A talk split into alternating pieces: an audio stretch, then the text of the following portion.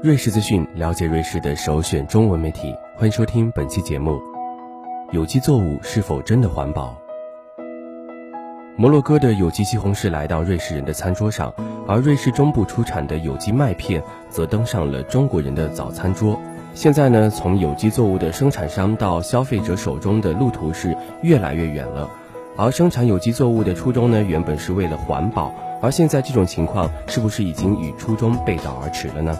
我们必须全年都能吃到西红柿。大批发商用他们的产品尽量满足消费者的要求。瑞士的两大超市 m i g r o 和 Coop 等货架上，越来越多的有机商品令 Martin 感到开心。但他认为全年提供某些产品则是没有必要的。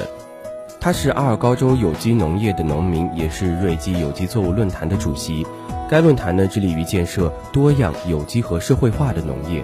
有机农业呢对他来说是放弃化学肥料和有毒药剂，还包括谨慎与勤俭的作风。这是在消费界两个被忽视的美德。如果作为政治家不想再次当选，只需要说出放弃这两个字即可。有一位男性说，他曾经于1980年间在扎伊尔一个偏僻的地区参加过一个发展项目，因此呢，他知道什么叫做简朴。那里是非常贫瘠的沙土地。他回忆说：“我们种植黄豆，这样比直接引进一个大型的动物养殖场是更加有效率。黄豆呢能满足蛋白的需求，而如果从养鸡或者是养猪入手的话呢，效果就会差很多。”他这样说其实是在影射今天的肉食产品。从巴西进口的大量玉米来喂食我们的动物，这会让巴西人民失去大片用来种植粮食的土地，改种玉米。这样做呢是很不理智的。瑞士呢也从海外来进口黄豆，而是打着贝雷的标签的黄豆，这是一个符合瑞士的有机组织标准的标志，这相当于世界最高标准。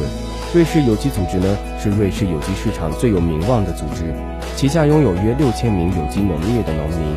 但是如果进口的有机黄豆要被从一万公里之外运来，那么还符合有机的原则吗？瑞士有机组织主席 Daniel 对此的解释是：瑞士和欧洲黄豆种植的是太少了，所以说需要从国外来进口。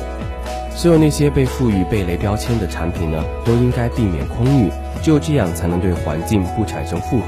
但是他同时补充说，而对于一名印度有机作物的农民来说，能将产品销售到瑞士是一个很好的机会。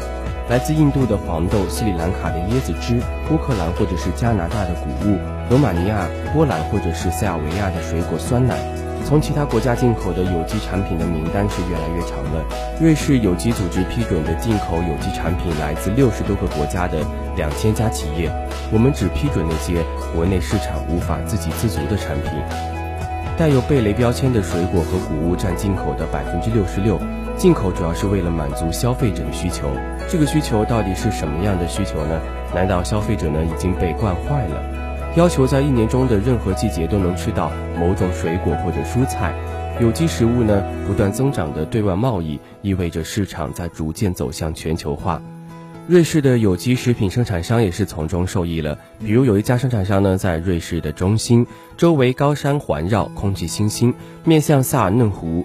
他们的网站上这样介绍道：“该公司的麦片呢，将这个有着一百八十名雇员的传统瑞士公司推向了世界。他们的产品销售到将近四十个国家，欧洲、加拿大、中东和远东是他们有机商品最大的市场。他的公司呢，还是少有几家得到中国有机食品认证标签的公司之一。我们向中国进口婴儿食品类产品。”这家公司的市场负责人说到了。另外，今年七月，瑞士与美国相互统一了有机产品标准，因此美国也有可能成为一个重要的麦片出口国。这位市场部的负责人表示：“我们非常重视节省原材料，因此我们能够保证未来也能继续生产健康食品。”这是他在网站上的许诺。那么，怎么解释交通对环境的负荷呢？因为这些有机麦片呢，要越过一万三千公里才能运到中国。这是一个很好的问题，他说到了，这就是在一个全球化世界里存在的问题。只靠国内市场，我们无法生存。该公司的出口呢是占百分之四十五，有机产品呢已经占了百分之二十。没有固定的关系，很快就会变成无责任。有机论坛主席 Martin 对于这些瑞士边远地区的家庭企业所取得的业绩表示了尊重，但是我会就近寻找客户来保证企业的存活。他举了自家的一个例子：我的妻子呢，二十五年来一直开车去七公里之外的不来梅花园的市场上去卖我们的有机产品。在那里呢，已经与顾客建立了关系，而没有固定的关系呢，很快就会变成没有责任。Martin 希望呢，谨慎勤俭的作风能在经济社会上受到重视，希望人们愿意为有机作物农民背后付出的努力付出相应的价格。开放和团结应该体现在这种意义上，而不是体现在让多少货物在全世界周转。好了，以上就是本期的瑞士资讯了，更多精彩呢，欢迎大家关注蜻蜓 FM。